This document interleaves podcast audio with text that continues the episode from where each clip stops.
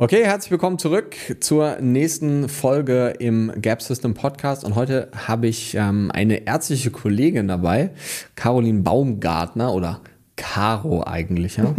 ähm, ja. Ich würde sagen, Caro, stell dich doch gerne mal ähm, selber vor, erzähl so ein bisschen, was du machst, vielleicht auch so Praxisrichtungen, wo du herkommst. Also jetzt ja. nicht den Ort, sondern so, was du vorher schon gemacht hast. Ja, Und äh, nimm uns mal so ein bisschen mit auf der Medizinerreise quasi. Ja, hallo Timo erstmal und hallo an alle deine Hörer. Danke für die Einladung ähm, zu deinem Podcast.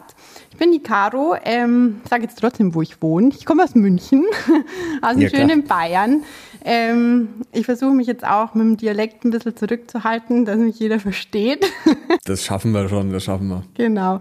Ähm, ich bin Ärztin in München, arbeite jetzt seit ähm, fast drei Jahren und habe mir im Zuge dessen schon ziemlich viel angeguckt, ähm, musste aber auch vorher sehr lange auf meinen Studienplatz warten. Also ich habe mit 27 erst meinen Studienplatz bekommen, ähm, habe vor meiner ähm, Studentenkarriere quasi eine Ausbildung zur Ergotherapeutin ähm, absolviert in dieser Wartephase und habe da auch noch knapp drei Jahre gearbeitet in dem Bereich, hatte da erst eine therapeutische Leitung von einer Praxis, die dann spezialisiert war auf Frühreha, ähm, auf ähm, pädiatrische Patienten auch, also viel mit Kindern gearbeitet. Ähm, habe dann gewechselt in eine Reha-Klinik im Bayerischen Wald und war da zuständig für die ähm, Neurologie und kardiologische Abteilung. Und ja, habe mich immer wieder beworben auf die Studienplätze.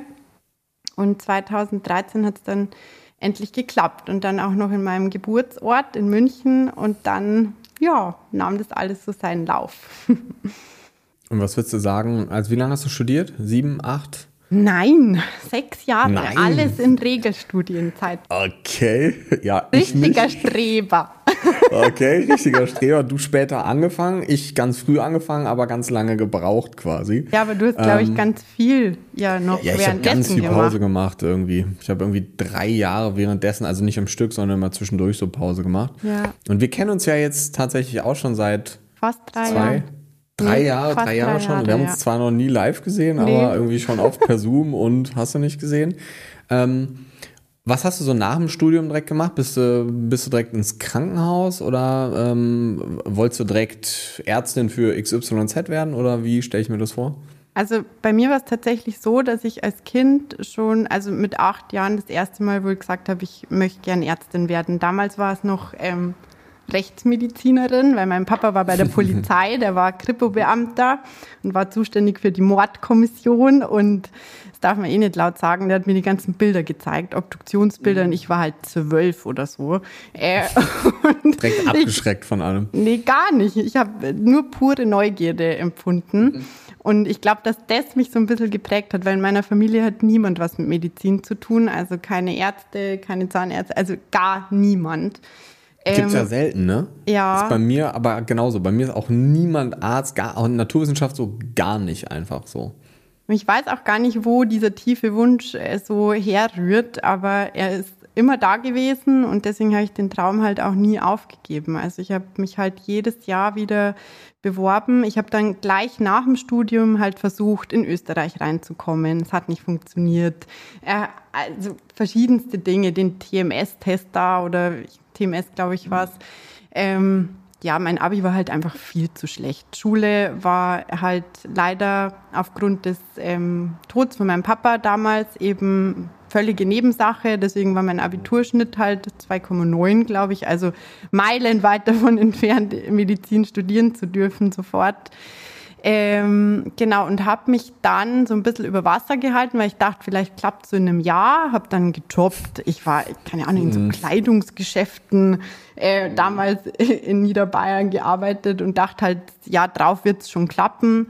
War halt dann nicht der Fall. Und dann habe ich mich so Hals über Kopf umgeguckt, was halt jetzt noch schnell, weil das war Anfang des Jahres, also alle Ausbildungen, die man irgendwie so angehen konnte, das war halt dann fast schon rum mit Bewerbung. Mhm und hatte dann echt Glück bei dieser Ergotherapieschule, ähm, wo einer zufällig abgesprungen ist und deswegen durfte ich mich dann hinbewerben und habe dann die Ausbildungsstelle dort bekommen. Das war auch eine ähm, private Schule, also musste man auch alles selber bezahlen. Vielleicht erklärst du mal ganz kurz, weil ich wette, ganz viele Leute wissen überhaupt nicht, was das ist. Ergotherapie. Ja, ähm, also das wissen wirklich viele nicht, beziehungsweise verbinden sie vielleicht mit Ergotherapie so Basteltanten, weil das lernt man auch in der Ausbildung. Also da lernt man mhm. viel ähm, mh, künstlerische Tätigkeiten, weil viel Betätigungstherapie, zum Beispiel in der Psychiatrie auch erfolgt. Aber es ist halt weit mehr. Ergotherapie ist eigentlich runtergebrochen alltagsorientierte Therapie. Ähm, und je nachdem, in welchem Bereich man tätig ist, also ich war dann für Schlaganfall, Neurologie ähm, zuständig, man lernt äh, den Leuten wieder nach ähm, solchen Ereignissen ihren Alltag wieder ausführen zu können. Also jetzt als ganz banales Beispiel, eine Frau mit einer Halbseitenlähmung nach ähm, Schlaganfall, ähm, die noch Funktion hat, versucht man diese Funktion wieder zu erlangen und macht mit ihr alltagsorientiertes Training. Also ganz banale Dinge, die Küche also ein- und ausräumen, Teller irgendwo hinräumen, also alles, was man zu Hause machen muss, sich wieder anziehen. Morgens ähm, ging ich ganz oft auf Station und habe dann mit denen Wasch- und Anziehtraining gemacht. Ja, also dass die wieder lernen, sich im Alltag selbstständig versorgen zu können. Das ist ein super wichtiger und super schöner Beruf auch und du verbringst sehr viel Zeit mit dem Patienten. Ähm, und ich habe den auch wirklich sehr, sehr gerne gemacht und mit Herzblut. Aber es war trotzdem nicht das, was ich machen wollte. Also ich hatte jeden Tag einfach gesehen, wie die Assistenzärzte da dies und jenes gemacht haben. Und das wollte ich halt auch. Oh. Kann ich, kann ich ja nachvollziehen. Ähm, nimm uns mal so ein bisschen mit auf die, ich habe ja, also ich habe ja auch Rettungssani oder mhm. Rettungsdienst mhm. gemacht vorher. Ähm, nimm uns mal so ein bisschen mit, du hast dann jetzt sechs Jahre studiert mhm. und nach sechs Jahren abgeschlossene Ergotherapieausbildung, abgeschlossenes Medizinstudium, wie war das? Weil an was für einem Punkt hast du dich mental danach befunden? Vorher, weil du kommst ja eigentlich aus so einem, also wenn man jetzt Ergotherapie aus so einem Bereich nimmt, wo man ganz eng mit Menschen arbeitet, ja. wo man sich ganz viel Zeit nimmt, wo man den Leuten eins zu eins extrem viel hilft, ja. auch so diesen Progress oder so diese Veränderungen bei den Menschen wirklich sieht. Und dann kommt man in so ein sehr krankheitsorientiertes Studium, was ja super wichtig ist, was bei mir aber recht schnell zum Resignieren geführt hat und dazu beigetragen hat, dass mich das eher frustriert hat als glücklich gemacht hat. Ähm, wo warst du dann nach, nach sechs Jahren? Also war dann der größte Wunsch, Gynäkologin, Anästhesistin oder was zu werden? Was, was wolltest du danach? Also der Wunsch war immer schon, einen Facharzt für Allgemeinmedizin zu machen, mhm. weil ich eine ziemlich romantische Vorstellung von Medizin habe, nämlich wirklich Zeit für den Patienten zu haben. Und ja, romantisch ist gut. Genau, ja, oder vielleicht auch ein bisschen naiv. Und äh, dann kam äh, der erste erste 2020 mit meinem ersten Arbeitstag damals und ja, dann wird man halt eines Besseren belehrt, weil alles das, was man sich so vorgestellt hat, dass man jetzt den Leuten helfen kann und Zeit hat, denen was zu erklären und Gesundheit und bla, dann hast du irgendwie eine Sprechstunde mit fünf Minuten für den Patienten und du denkst so, okay, ähm, das war jetzt nicht so ganz das, was ich wollte.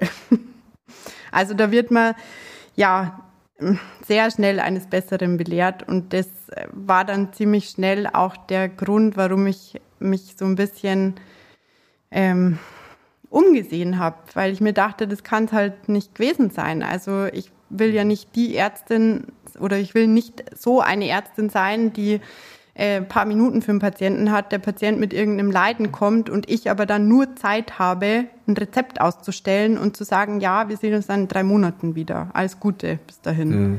Das, das heißt, du hast in einer, in einer allgemeinen Medizinpraxis angefangen? Nee, in einer ähm, internistisch-endokrinologischen Praxis. Okay, ähm, aber in einer Praxis. Genau, es war in einer Praxis. Ähm, es war eine recht große Praxis. Ähm, und da waren die Sprechstunden schon ein bisschen entzerrt. Also es war teilweise auch ein bisschen mehr Zeit für die Leute. Es war ein Zentrum für Schilddrüsenerkrankungen, Stoffwechsel und Fettstoffwechselstörungen. Also perfekt, weil es einfach mein Interesse sehr getroffen hat.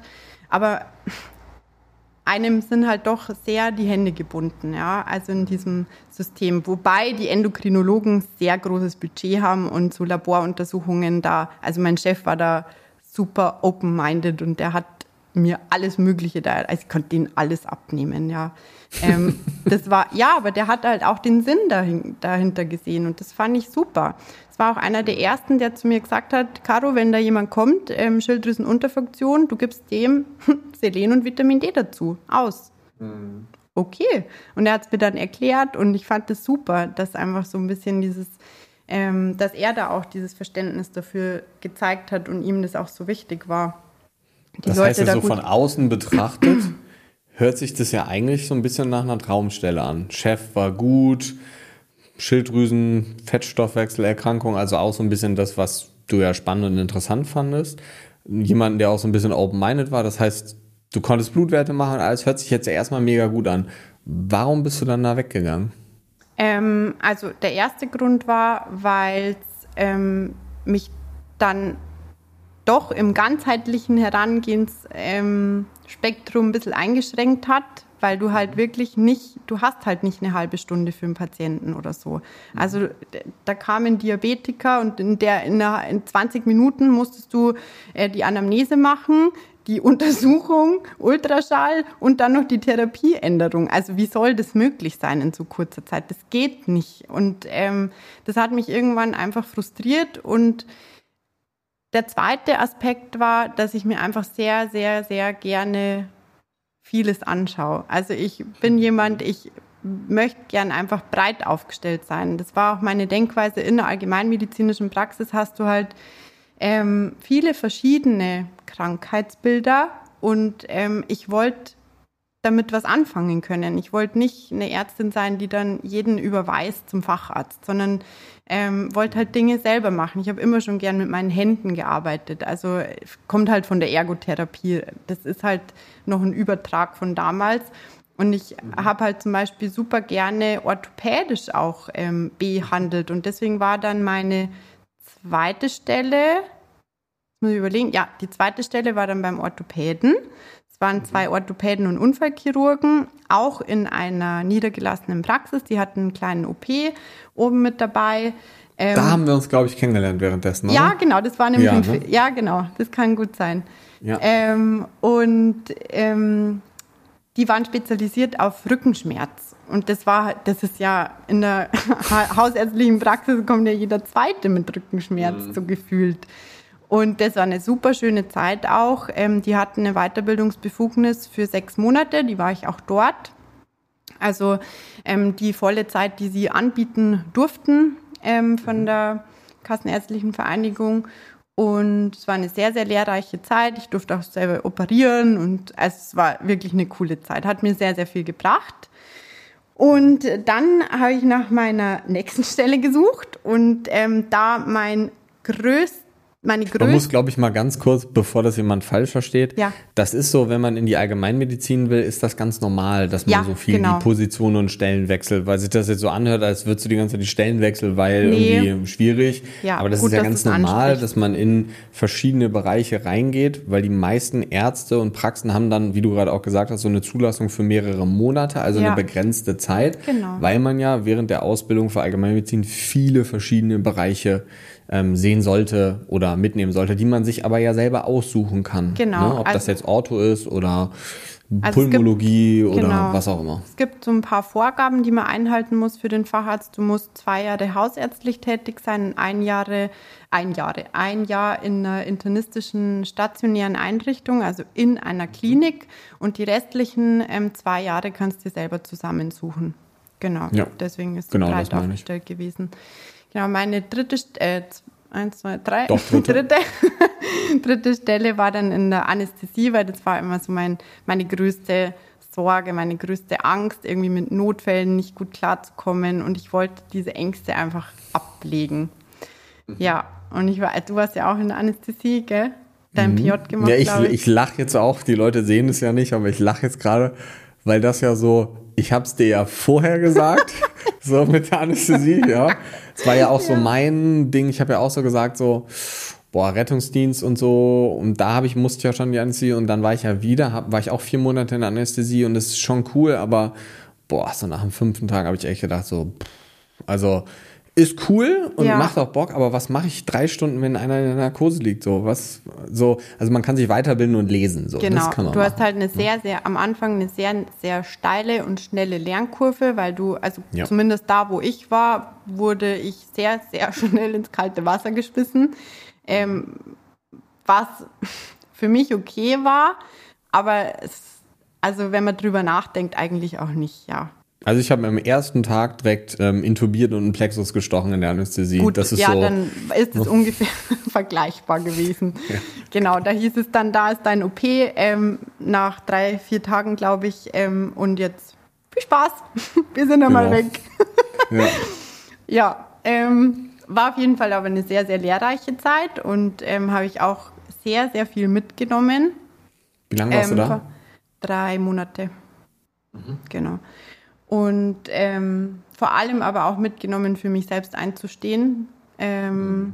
Ich habe mich dort regelmäßig mit den Chefs ein bisschen angelegt, weil es einfach Mhm. Dinge nicht wirklich nicht gut abliefen und irgendwie alle anderen Assistenzärztinnen eine nach der anderen immer heulend aufs, auf die Toilette gelaufen sind und ich dachte mir, Okay. was ist das denn hier? Das kann doch nicht sein.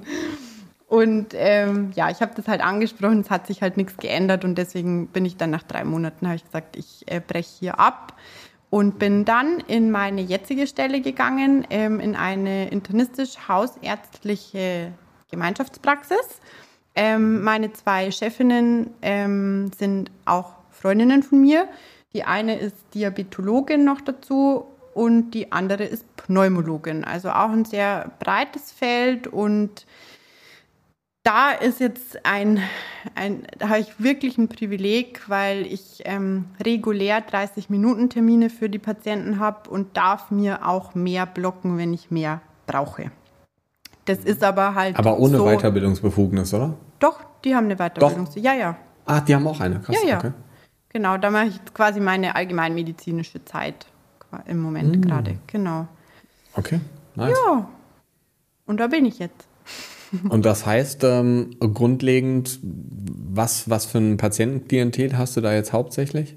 Also ganz gemischt. Ich habe ganz normale hausärztlich-internistische Patienten, orthopädische Patienten, aber durch die ganze Social-Media-Schiene auch sehr, sehr viele Leute, die ähm, präventiv kommen. Und das finde ich super. Und ähm, meine Chefinnen sind zumindest offen dafür, ähm, dass ich das machen darf. Und ähm, ja, das finde ich eigentlich ganz toll, die Leute da auch Ja, ein bisschen zu begleiten. Liebe Grüße an die beiden Bestellen unbekannterweise. Das ist ja auch nicht üblich, muss man Nee, sagen. Ne? Also, dass man so freie Hand hat und sowas überhaupt machen darf, ähm, ist ja schon was, wo, wo man auch ehrlicherweise super dankbar sein kann. Absolut. Ne? Und ähm, sowas ja auch mitnehmen sollte. Klar, jetzt bist du mit denen sowieso auch befreundet, natürlich nochmal ein bisschen anders, aber ähm, ich finde sowas immer klasse, wenn es irgendwo so eine Art Umdenken in Anführungsstrichen auch gibt.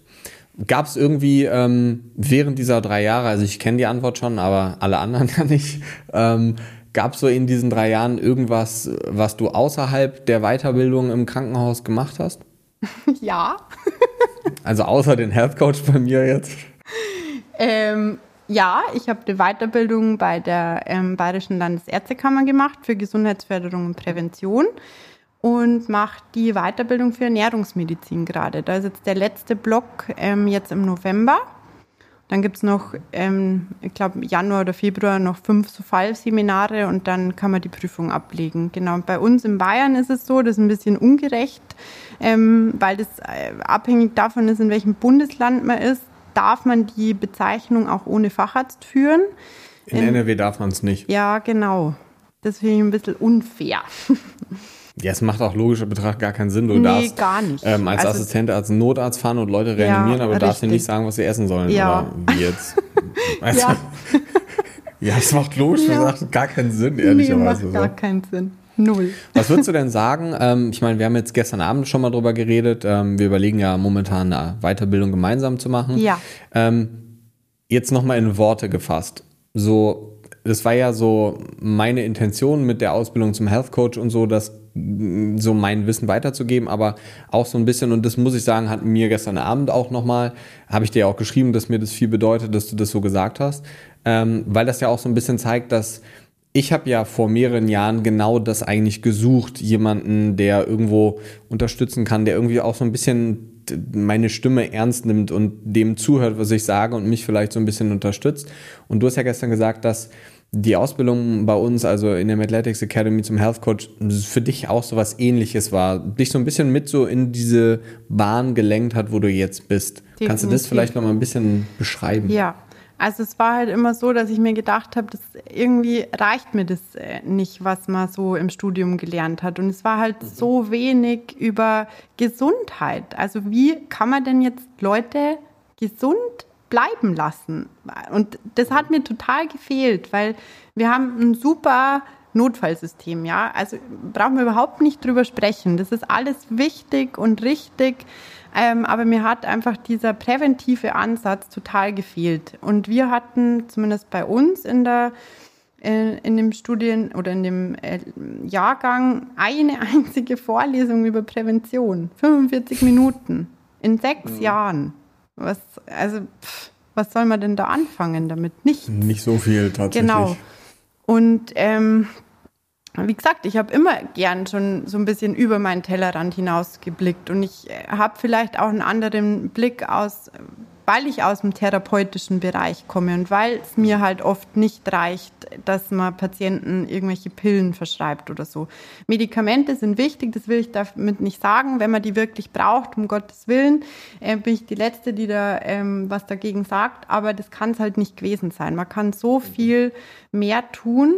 Und damals bin ich halt auf dich gestoßen und wir haben ja damals telefoniert auch ähm, über deine, wo du mir die Ausbildung erläutert hast. Und ich dachte mir, ja, genau, das ist das, was ich suche, was ich äh, haben will. Und im Nachhinein war es auch wirklich äh, genau das Richtige. Und ich habe dir das gestern auch gesagt und das sage ich auch gern jetzt nochmal. Das war für mich nicht nur die Ausbildung, sondern auch du als Person so ein Wegweiser. Und so ein Wegweiser in eine Richtung, die ich auch gehen will und wollte und jetzt auch mache. Und ähm, das war mir einfach super wichtig, einen, einen erweiterten Blickwinkel zu haben. Also Dinge vielleicht auch mal anders anzugehen. Weil wie oft sitzt man in der Praxis und hat Patienten, die schon bei 100 Ärzten waren und alle ihnen sagen, ja, Mai müssen es halt damit leben das reicht mir nicht aus, weil es gibt mit Sicherheit noch Dinge, die man vielleicht noch machen kann, die vielleicht nur noch nie jemand geguckt hat. Und ähm, ja, solche Dinge finde ich super wichtig und da warst du und deine Ausbildung auf jeden Fall wegweisend. Definitiv. Ja, vielen Dank erstmal ja, ähm, gerne. für die Beweihräucherung. Ja, ähm, ist ja auf. auch schön, ist ja, musst du nicht, alles gut, ähm, ist ja auch schön, das mal zu hören oder auch zu sehen, dass das, dass das nach außen hin so ankommt, weil irgendwann ist man ja auch so in seiner Blase und ist man auch nicht sicher, so wie kommt das jetzt an und Co. oder wie wirkt das auch auf andere. Und das ist ja auch so der Ursprungsgedanke gewesen, mit Athletics zu gründen, um eben Trainer oder Therapeuten dieses, dieses Ding, dass Medizin halt auch mehr sein kann als nur dieses Krankheitsverständnis. Du hast es eben schön ähm, genannt, ich habe es mir sogar aufgeschrieben, die romantische Medizin. Ähm, das ist ja eigentlich so ein bisschen das, was, woran ich ja auch glaube, was auch der Tod von meinem Papa ganz, ganz krass ähm, am, kurz vorm Staatsexamen bei mir ausgelöst hat, äh, was eher so ein bisschen war, so wie, ja, jetzt erst recht. Ne? Also ich wollte es ja vorher schon, aber jetzt auf jeden Fall. Und ähm, wenn man sich das Ganze jetzt anguckt, du bist ja jetzt in einer super, super prädestinierten Situation Absolut, eigentlich. Ja. Ähm, was würdest du denn sagen, wenn du, also mir fällt das halt auch immer schwierig und ich, ich gebe das auch komplett offen zu. Ich rutsche manchmal auch ganz gern so in diese Schiene ab, dass ich sage, Ärzte machen alles falsch und so. Ähm, man, man driftet schnell da rein, wenn man immer wieder sieht, mit was für Dingen die Patienten zu einem kommen, ja auch zu mir in die Praxis und ich dann denke, das kann doch nicht sein, wir haben doch das gleiche Grundstudium gemacht, ähm, verstehe ich nicht, warum diese Sachen dann nicht behandelt werden. Und grundsätzlich ist das ja eigentlich gar kein Problem. So, und das ist auch überhaupt nicht schlimm, wenn man als Arzt oder als Therapeut sich hinsetzt und eben sagt so, hey, ich ähm, habe davon keine Ahnung, meine einzige Waffe oder mein einziges Werkzeug wäre jetzt ein Medikament. Ähm, vielleicht gehen Sie nochmal zu Person XY, die sich um ihre Gesundheit kümmert und sie bei Gesundheit unterstützt. Ich mache das Krankheitsding, aber wir brauchen jetzt jemanden, der die Gesundheit unterstützt. Ja. Dann würde ich auch nicht immer in dieses Ding abdriften, was ich auch gar nicht will, so, ja. Ähm, weil ich kriege auch immer wieder Nachrichten von Ärztekollegen, die sagen so, oh, du machst Ärzte-Bashing und so. Nein, mache ich eigentlich nicht. Ich sage auch immer, dass das Schulmedizinische ganz wichtig ist und dass das ja auch ein Grund, ein Grundpfeiler unserer Basis überhaupt darstellt und Ja, wir deswegen halt auch das überhaupt machen, was wir ja machen. Aber ich finde, und deswegen habe ich diesen, den Podcast ja zum Beispiel auch Gap genannt, weil es ist ja Englisch für Lücke. Ähm, und wir haben halt eine super riesengroße Lücke zwischen diesen kranken Menschen und zwischen den wirklich Gesunden, nämlich Gesunde, die halt Symptome haben, die aber als rein schulmedizinisch noch nicht als krank gelten. So. Und wenn es zwei, drei Sachen geben könnte, also eine haben wir jetzt schon gehört, da hast du nämlich ganz oft gesagt, dass dieses Zeitding ein Problem ist. Ja. Aber wenn es ein, zwei Sachen geben könnte an diesem mh, Gesundheitssystem, ich traue mich immer gar nicht den Begriff zu sagen, aber ich finde es auch komplett abstrus, dass es Gesundheitssystem heißt, aber Krankenhaus. Also es ja, ist ein aber das ist, was es ist, Timo. Es ist ein Haus Ja, genau, mit Kranken und die meisten bleiben dort auch krank. Aber warum heißt es dann Gesundheitssystem? Dann müsste es auch Krankensystem heißen. Ja, das hört sich halt schlecht an. Ja, Krankenhaus hört sich jetzt auch nicht so toll an. Aber, aber ja, ich bin bei dir. Das ist so. Und wenn du vorher nicht krank warst, bist du wahrscheinlich krank, wenn du wieder rauskommst wegen dem Ja, da Essen. gibt es ja auch so. Super Studien. Genau, schau dir mal das Essen an in den Krankenhäusern. Also, ist auch, also ganz ohne, ohne jetzt auf irgendein fancy Ding umzugehen, es ist ja komplett logisch, dass es einem schlechter geht, wenn ich sehe, was man da isst und das Budget für bessere Ernährung und so gar nicht da ist. Das ist einfach so, also ist halt super, super schwierig. Aber wenn du irgendwas ändern könntest, zwei, drei Sachen, komplett beliebig, also Zeit hast du schon gesagt, ähm, wo würdest du ansetzen? Völlig egal, ob das an der Behandlung ist, am, am System, ob am Essen im Krankenhaus, wo würdest du, was würdest du ändern, wenn du die Macht hättest? ähm, ist eine schwierige Frage, weil da weiß man ehrlich gesagt gar nicht, wo man ansetzen soll. Ich glaube, ja, es ist wirklich, ich tue mich da echt schwer, das jetzt zu beantworten. Ähm, also zum einen würde ich, wie du schon gesagt hast, den Zeitfaktor, dass Leute nicht nach Fällen oder was auch immer bezahlt werden, sondern einfach nach, nach Zeit, die man verwendet für einen Patienten. Und es braucht halt manche Patienten, für die ist es okay, ja, die kommen und sagen, "Mei, ich habe Kopfweh, ich brauche einfach eine Krankschreibung, ja, okay, zwei Minuten, passt.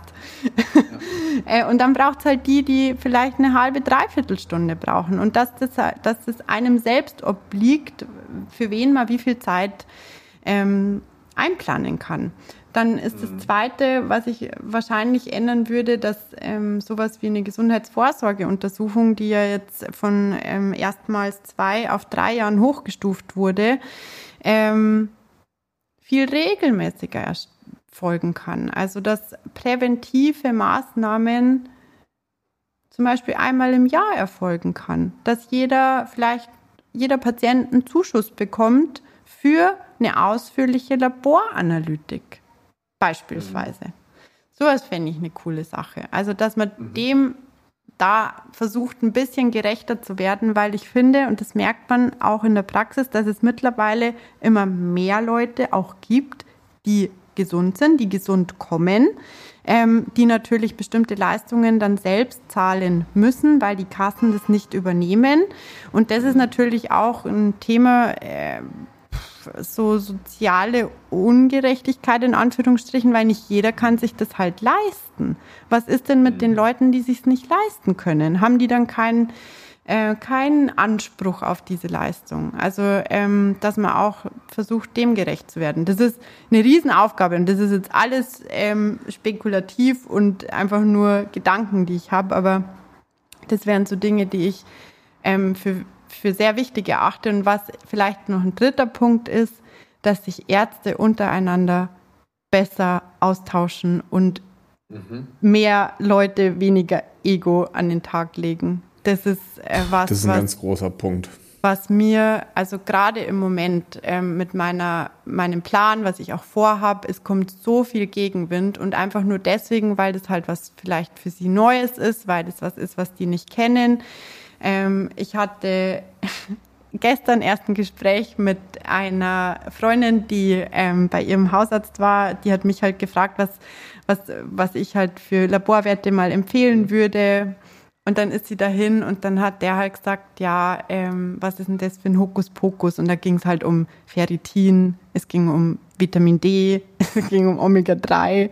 Und dann dachte ich mir so, äh, hä?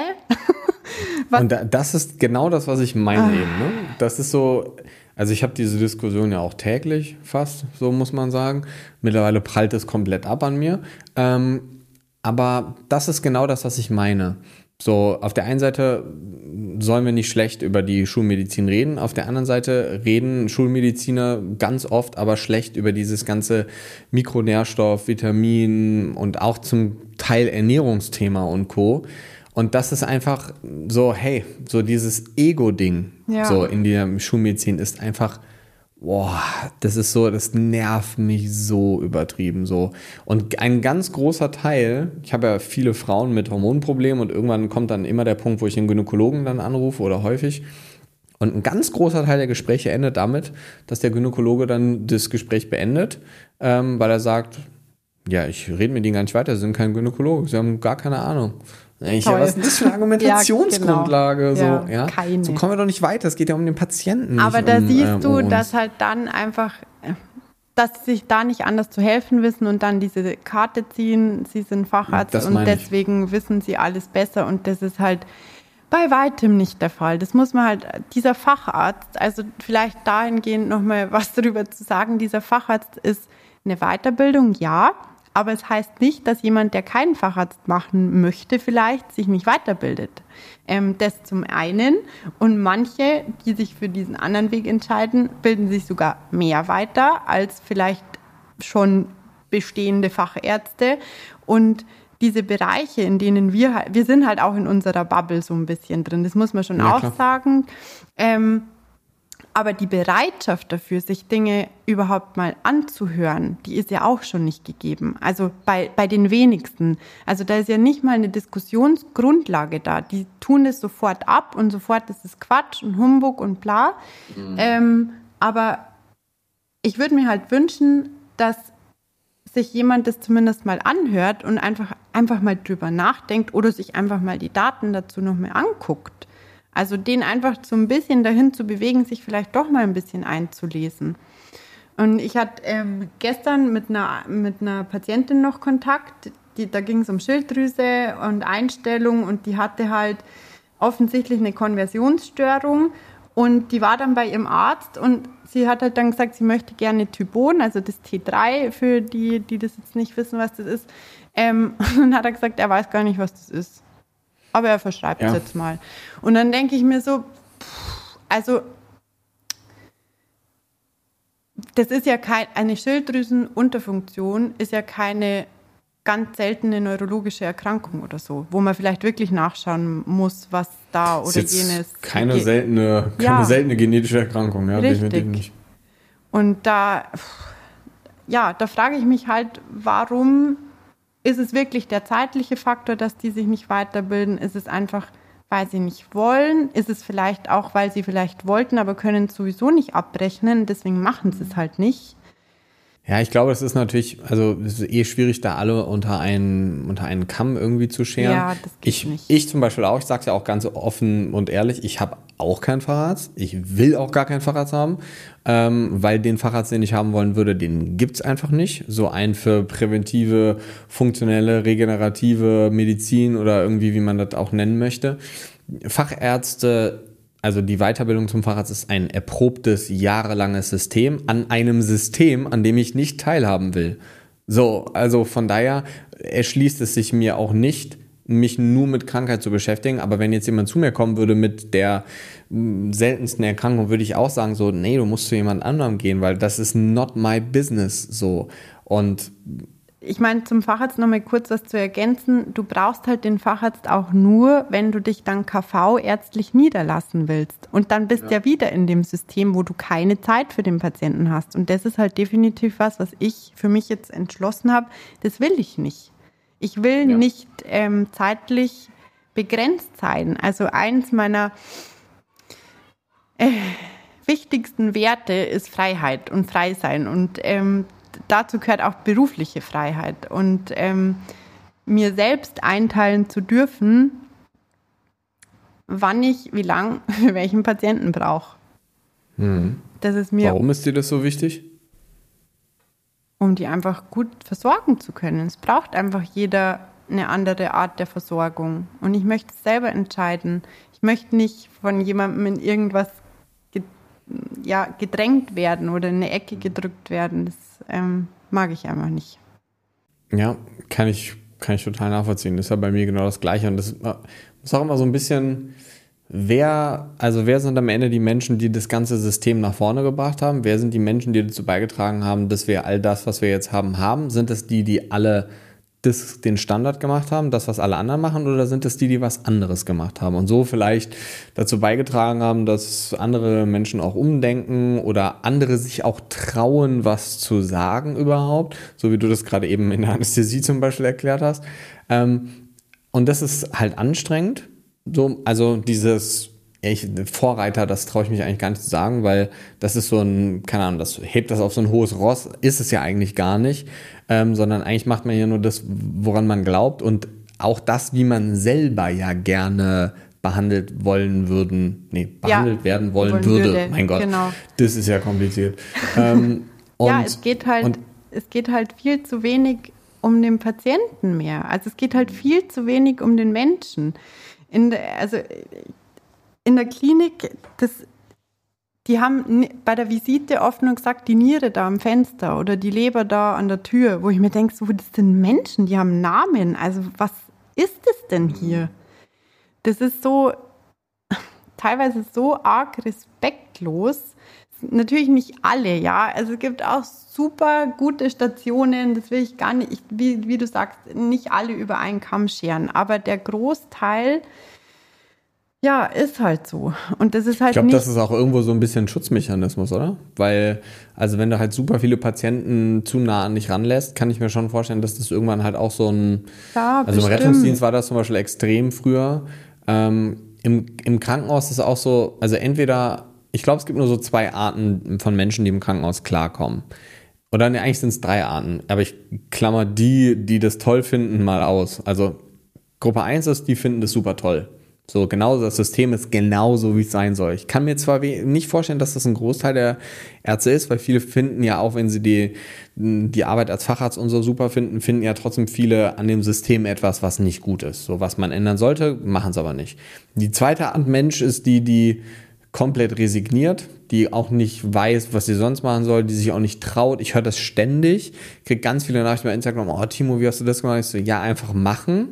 So, ja, ja, aber hat ja keiner so eine große Instagram-Reichweite wie meine ich ja genau, hatte ich vor zwei Jahren auch noch nicht. So, ja, ähm, das ist halt machen, so parallel dazu machen oder sich halt trauen und sich in den Arsch beißen und mal was machen. Ist halt einfacher, Herzchirurg zu werden, weil man, also es ist jetzt nicht einfach, Herzchirurg nee. zu werden, aber es ist einfacher, einfach jemandem zu folgen und zu sagen, oh guck mal, ich mache halt einen Facharzt zum Herzchirurgen, da ist genau vorgegeben, was ich machen muss, anstatt was Neues zu machen, was einen vielleicht aber und, und ich bin, weißt du, das ist so, du hörst ja auch viel Podcast von Peter Attia aus Amerika und der sagt zum Beispiel, der hat sich ja auch gegen, gegen dieses klassische schulmedizinische ähm, ähm, entschieden. Und das, was der zum Beispiel gesagt hat, das fühle ich so hart, weil der sagt, ähm, ich weiß nicht mehr, wo der das sagt, aber das sagt er, glaube ich, häufiger, dass viele, als er sich entschieden hat, die Medizin, die Schulmedizin zu verlassen, haben ihm viele gesagt, ja, du wirst was bereuen, du wirst wieder zurückkommen, weil du wirst sehen, du hast so viel Zeit da rein investiert mit Studium und Co., dass es traurig ist, das zu verlassen, weil du schon so viel Zeit da rein investiert hast. Und er sagt dazu, ja, das sehe ich überhaupt nicht so, weil ich ich will nicht nur etwas weitermachen, wo ich viel Zeit rein investiert habe, was mich aber nicht glücklich macht. Lieber mache ich was, wo ich noch gar keine Zeit rein investiert habe oder was komplett anderes, was mich aber glücklich macht. So, weil es geht nicht darum, was habe ich die letzten zehn Jahre gemacht, sondern was will ich die nächsten 40 Jahre machen. So, ja. Und das ist so, das ist so, als würdest du jetzt ein Haus bauen und du investierst 10 Millionen Euro und kurz vorm Fertigstellen des Hauses kommt Corona oder kommen irgendwelche Änderungen an Baugeschichten oder Krieg und so und dann heißt es plötzlich, hey, jetzt kostet es nicht mehr noch eine Million, um es fertigzustellen, sondern zehn. Was sagst du denn dann jetzt? Hm, keine Ahnung, hab schon neun bezahlt, geht nicht, weiß ich nicht. Es geht ja darum, das zu entscheiden, was man jetzt hat, nicht was man alles schon da reingesteckt hat. So, und das ist die zweite Gruppe von Mensch, die nicht weiß, was sie machen soll oder keine Ahnung, halt einfach frustriert ist und auch überarbeitet ist und so. Ein Freund von mir hat mir letztens geschrieben, der nach mir im Krankenhaus angefangen hat, meinte, boah, jetzt seit, ich will mich seit Monaten mit dem treffen, ja, seit Monaten.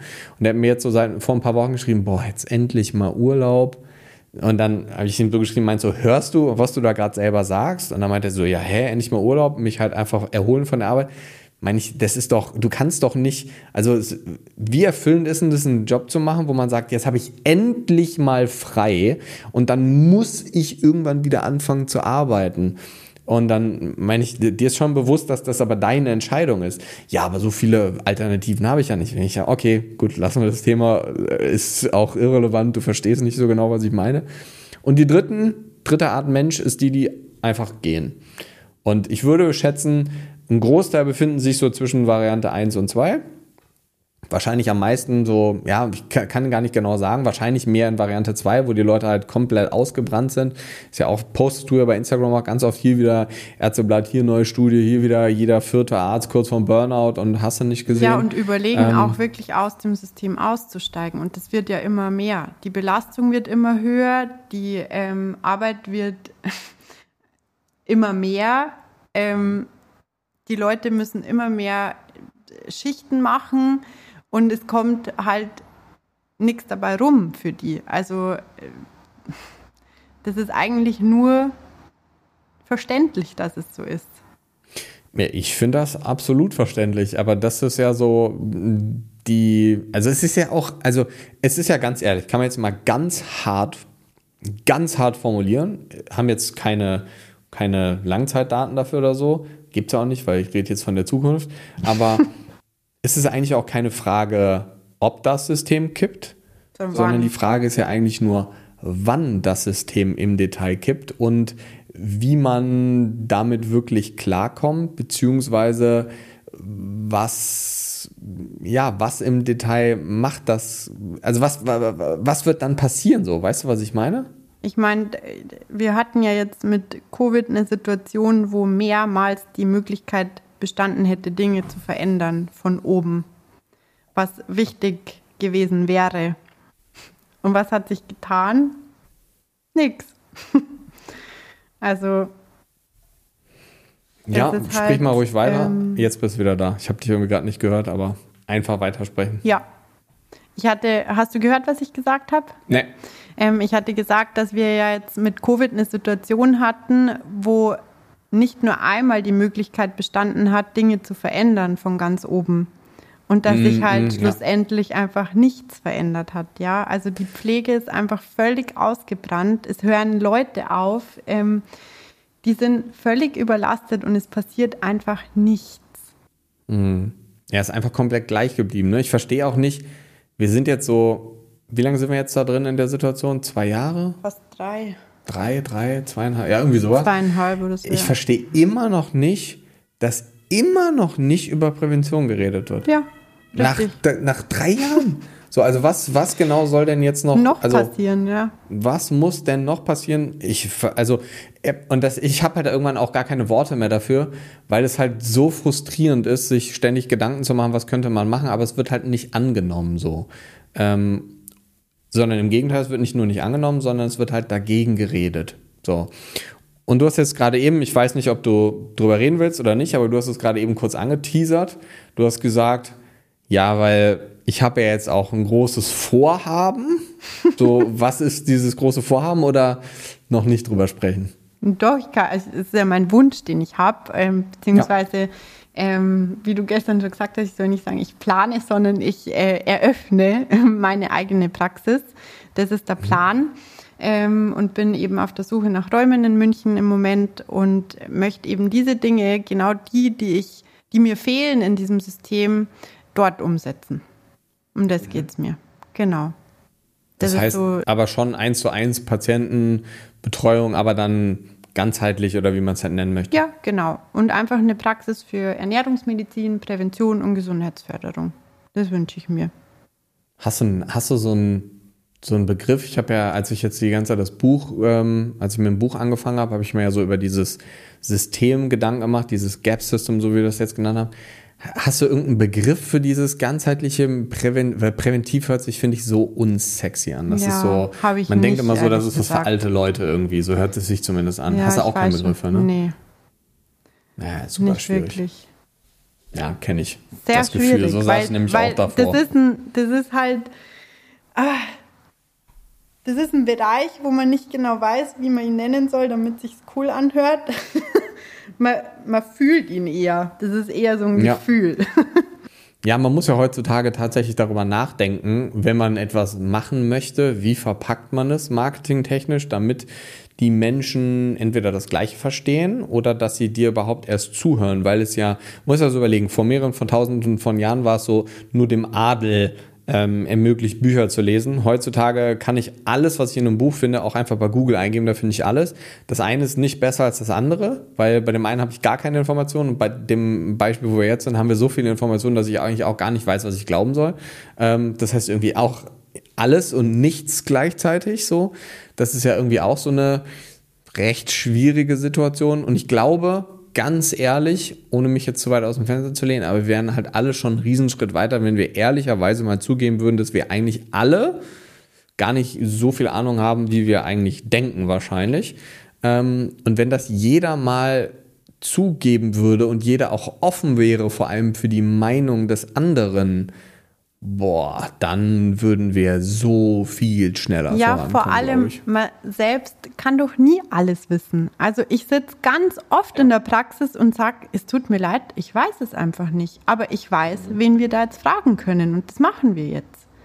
Also es, man kann nicht alles wissen. Das ist, also wenn es jemand behauptet, dann würde ich ganz schnell Reis ausnehmen. Also wenn ich jetzt zum Arzt gehe und der sagt, nee, also mir ist es lieber, ähm, wenn ich jetzt in eine Patientenrolle schlüpfe und gehe zu einem Kollegen und der sagt dann, pff, da weiß ich jetzt auch nicht so, äh, so recht, das ist einfach nicht mein Kompetenzbereich, ja, ähm, ist mir das lieber und eben authentischer, als wenn der da sitzt und irgendwas sagt, nur damit er was sagt, weil er sich selbst nicht eingestehen kann, dass er vielleicht jetzt darüber einfach nicht so ein Wissen hat, wie er gerne vielleicht haben wollen würde. Und ähm, das ist auch was, was was ich ganz, ganz ähm, defizitär finde, dass sich Kollegen das viel zu wenig oft eingestehen. Dass sie halt einfach mal versuchen, ja, aber dafür müsste man halt einfach auch über seinen Tellerrand ein bisschen rausgucken. Und das machen wahrscheinlich wieder mehr die Menschen, die das System auch nicht so feiern. Was wahrscheinlich auch so ein ja. Grund dafür ist, dass die Leute, also ich, ich kann mich erinnern, so während meines Studiums, glaube, ich habe so während des Studiums, ich habe halt viel gearbeitet währenddessen, um mir auch so Weiterbildung zu finanzieren.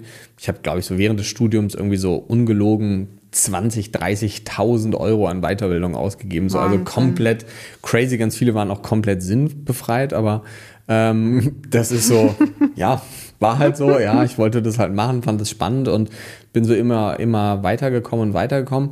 Aber wenn wir jetzt mal davon ausgehen, ähm, die Leute haben jetzt bis hierhin zugehört, und ähm, feiern das, was du machst, feiern das, was ähm, wir quasi so unter diesem präventiven Gap-System-Ansatz, wie auch immer, verstehen.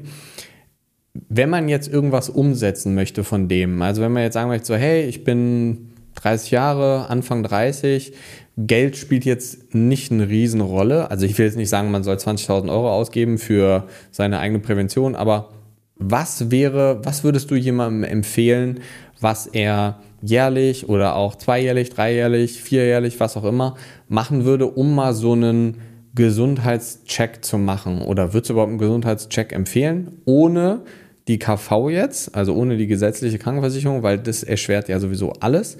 Ähm, was, was würdest du empfehlen? Also würdest du so einen Check überhaupt empfehlen?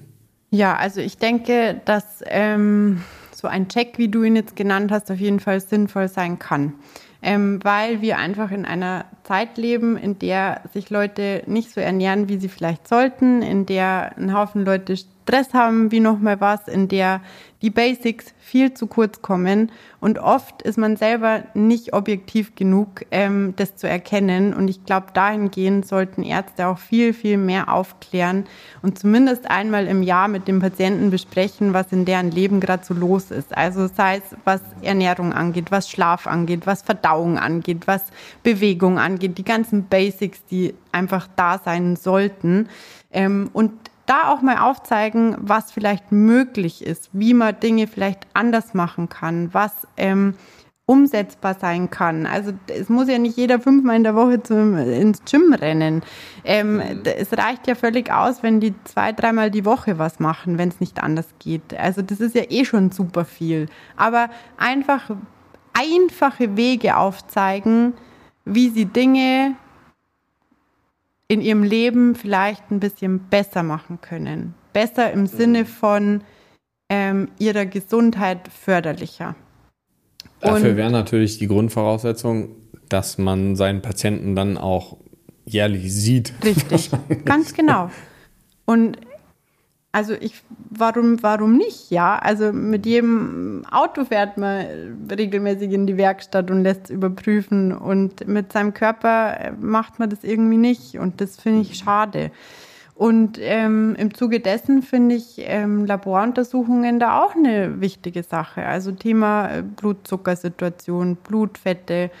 Es sind halt Volkskrankheiten bei uns. Ich meine, über wie viel war es? 64 Prozent in Deutschland sind übergewichtig. Mhm. Und das zieht ja, also das ist ja nicht nur das Übergewicht, das zieht ja dann auch noch Krankheiten nach sich. Und das sind halt Krankheiten, die man selbst heilen kann, die man ja. selbst in den Griff kriegen kann. Man braucht halt manchmal jemanden, der einen so ein bisschen an der Hand nimmt und der einem einen Weg zeigt, wie es möglich ist. Ist ja aber nichts Fatales. Also ich finde das zum Beispiel auch viel angenehmer, eigentlich zum Arzt zu gehen, wenn alles gut ist, um das Gute zu erhalten, statt nur zum Arzt zu gehen, wenn es einem schlecht geht. Absolut. Und das hat sich jetzt vor allem in der Corona-Pandemie gezeigt. Ich war mhm. so froh um jeden Patienten, der ein EKG hat machen lassen, als es ihm gut ging.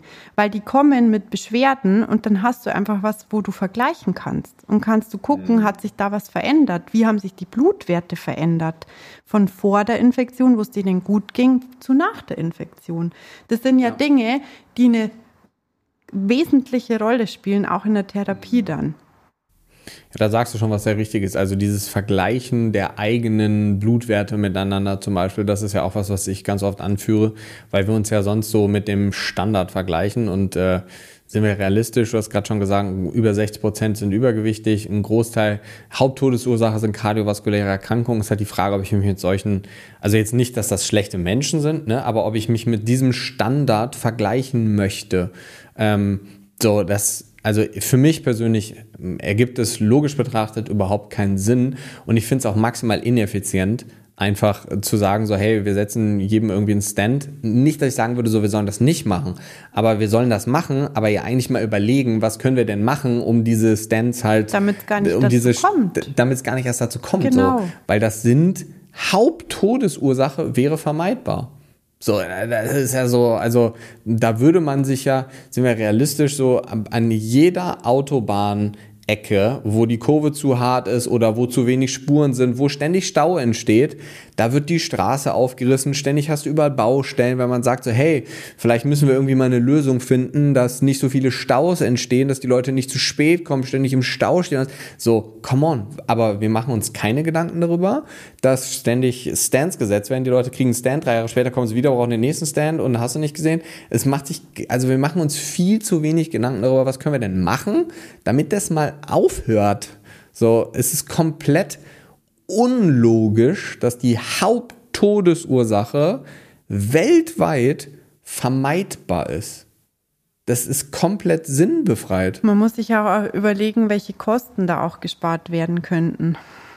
Und die Diskussion hatte ich vor zwei Tagen mit einem Arzt aus dem Krankenhaus, der mir, mich nämlich bei Instagram angeschrieben hat, auf irgendeine, weiß gar nicht mehr, Story oder so, und er meinte, das wäre vom System gar nicht tragbar, weil jedem jährlich eine Blutuntersuchung zu machen, wäre viel teurer als das, was wir jetzt gerade momentan machen und deswegen wäre das gar nicht haltbar. Habe ich gesagt, glaube ich nicht. Glaube ich nicht. So, also kann, hab's jetzt nicht durchgerechnet, aber so, ja, wenn man sich mal überlegt, wie, wie du gerade auch schon sagen wolltest, was da für Kostenapparate, also so ein Stand setzen unter Durchleuchtung und so ist ja nicht mal 300 Euro gerade so, ja. Eben. Also, schwierig. Definitiv. Okay, was haben wir noch? Gibt es noch irgendwas, wo du sagen würdest, so, das gehört zu dieser, diesem präventiven Gesundheitscheck dazu? Blutanalyse jährlich. Genau, also ich mache auch gesund. super gern halt einen Ultraschall bei den Leuten, mhm.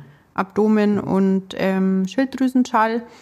Ähm, ja, körperliche Untersuchung natürlich, aber das setze ich jetzt mal voraus. Das sind ja Basics, also Anamnese, ja. körperliche Untersuchung.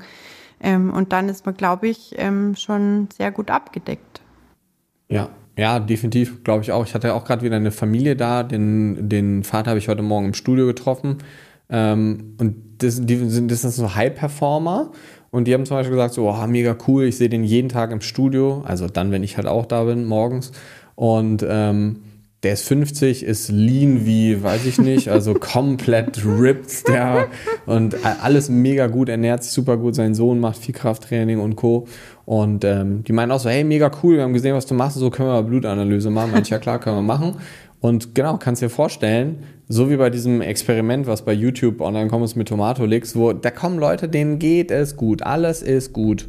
Und es ist trotzdem so, dass du ganz oft Dinge findest, die, und ich rede jetzt nicht von Sachen, die so Schönheitskorrekturen sind, sondern ein Progesteronwert von 0,5, ein Testowert von 3 oder so, ja. Also wirklich Sachen, die langfristig auch einfach Probleme machen. Und es macht ja Sinn, diese Sachen anzugehen. Also wenn ich mir persönlich überlegen kann, will ich etwas behandeln oder etwas ausgleichen, bevor ein Problem entsteht? Oder muss ich es ausgleichen, wenn oder das behandeln, wenn das Problem besteht. Da will ich, entscheide ich mich doch immer für Variante 1 oder nicht. Ja, würde so. ich auch machen. Also für mich ist Vorsorge immer auch besser als Nachsorge. Aber da stößt ja. man halt auch auf verschiedenste Meinungen. Also da gibt es ja richtige Gegner fast schon. Mhm. Ähm, brauchst ja auf äh, Instagram nur Vitamin D ähm, aussprechen und dann kommt es schon von allen Seiten daher. Ähm, die Instagram-Polizei. Ja, die Instagram-Polizei. Aber ich muss halt sagen, äh, erfahrungsgemäß in der Praxis, und ich mache das jetzt auch schon eine Zeit, ähm, alle, die halt da jetzt nichts einnehmen, sind halt im Mangel, ja. Also da hat keiner einen, einen guten Wert. Und da spreche ich nicht mal jetzt vom Optimalbereich, sondern einen ausreichenden Wert. Und ähm, gerade bei Frauen spielt das halt auch eine super wichtige Rolle. Also wenn die halt, wenn das jetzt nicht ausgeglichen wird, ähm, dann kommen die irgendwann in die Menopause und dann geht es mit der Knochendichte bergab. Also das, ich muss es doch nicht zu einer Osteoporose kommen lassen. Also ja, vor allem die dann wieder wegzubekommen, funktioniert eh nicht nee, wirklich. und dann, und dann hast du nämlich den Rattenschwanz, dann äh, stürzen die vielleicht, brechen sich was und äh, haben dann eine schlechte Wundheilung und was weiß ich. Also das äh, muss man ja dann einfach nur weiterspinnen. Und Klar. dieses ähm, Vorgehen, äh, das verstehe ich nicht, wie man sowas, also warum sowas Einfaches, mein Vitamin D kostet 21 Euro. Wieso kann man nicht ab, von mir aus ab einem bestimmten Alter, ja, ist ja okay, aber wieso kann man das nicht jedem Patienten einmal im Jahr gewähren? Verstehe ich hm. nicht. Entzieht sich auch jegliches Verständnis meinerseits. Aber ich glaube, das ist ja auch der Grund, warum, ähm, warum wir dann in so eine etwas andere Richtung tendieren, ähm, beziehungsweise was anderes wollen, weil ehrlicherweise sprechen die Erfahrungen beziehungsweise auch die Ergebnisse sprechen ja für sich. Ähm, keine Ahnung. Ich meine, also, wichtig ist ja auch immer, wie es dem Patienten geht. Das vergisst man immer bei diesen Laborwerten, finde ich auch ähm, oft, dass das, das, was wir da machen, ist ja nicht irgendeine Laborkosmetik, weil wir jetzt das schöner finden, dass da 100 steht, sondern da geht es ja um die Symptomatik der Patienten. Und wenn halt ein Mädel zu mir kommt mit einem Eisenspeicherwert von 20 und der geht es einfach schlecht, ja, dann sagen 90 Prozent der Hausärzte, ist alles okay. Alles okay. Alles in der und Norm. Das sollte nicht der Fall und sein. Das macht für mich keinen Sinn, weil die hat ja Beschwerden und die geht dann raus und denkt sich, ja, vielleicht bin ich einfach blöd im Kopf. Bild mir alles ja. nur ein. Und ähm, wieso dann nicht versuchen, das aufzufüllen und zu gucken, ob es ihr besser geht? Ja, wenn sie dann nicht besser geht, ja, muss man weiterschauen, ja. Aber ich habe es zumindest versucht, ob das die Ursache dafür ist, ähm, oder die Ursache für ihre Beschwerden. Ich finde, das ist mhm. wichtig und es geht nie darum, irgendwie, weil wir das jetzt schöner finden, dass da irgendeine bestimmte Zahl geht. Es geht immer um den Patienten und den Menschen dahinter und die ähm, Symptomatik, die ähm, sie an uns rantragen. Um das geht es ja. ja. Geht ja nicht darum, Laborwerte zu behandeln, sondern nee, Menschen. Ne? Genau. Das ist ja, gibt auch Leute, die sind im Referenzbereich und das reicht nicht aus. Die müssen über den Referenzbereich kommen. Ich gerade, auch so gerade bei Schilddrüse ist es so, wir richten uns viel zu viel nach Laborwerten und viel zu wenig nach dem Befinden des Patienten. Genau. So. Und da ist zum Beispiel Tubon, das, was du eben beschrieben hast, ganz oft eins, was das Befinden des Patienten enorm bessert ja, und steigert. Und ich und verstehe nicht, warum so viele Ärzte vor diesem Typon so Angst haben. Ich meine, du gibst denen ja nicht, äh, weiß ich nicht wie viel und kontro also kontrollierst es nicht oder so. Das ja. erfolgt ja alles kontrolliert. Deswegen macht es ja auch ein Arzt. ähm, warum da die Angst so groß ist, kann ich nicht nachvollziehen. Weil, wie du sagst, ich habe auch die Erfahrung, dem Patienten geht es wesentlich besser. Ja, also ich glaube, das ist irgendwo so eine Kombination aus Wissen, ähm, die Sachen auch noch nie gemacht zu haben, vielleicht sich nicht weitergebildet zu haben, deswegen diese ganzen moderneren Sachen nenne ich jetzt mal, ist ja wobei so richtig modern ist jetzt auch nicht, aber ähm, das auch einfach nicht zu kennen und sich nicht zu trauen, Schwäche zu zeigen, das offen, ähm, offen zu sagen, dass man es nicht weiß, weil, also ganz, ich sag dir ganz ehrlich, wenn, wenn ich mit einem, ich habe eine Gynäkologin hier in Bonn, mit der arbeite ich ähm, häufiger zusammen, die schickt mir Patienten, ich schicke der, die arbeitet in der Klinik, die operieren und alles. Äh, die schickt, hat ihre, die ist Fachärztin seit über zehn Jahren. Die hat ihre Tochter zu mir geschickt. So, ja, aber, ne, das aber das ist dann mal offen sein dafür. Ja, aber das ne? ist doch was total Schönes, weil ja. sie einfach sieht, dass sie mit ihrem Wissen gerade nicht weiterkommt. Und vielleicht und das braucht ist ja okay, halt ne? Ja, total.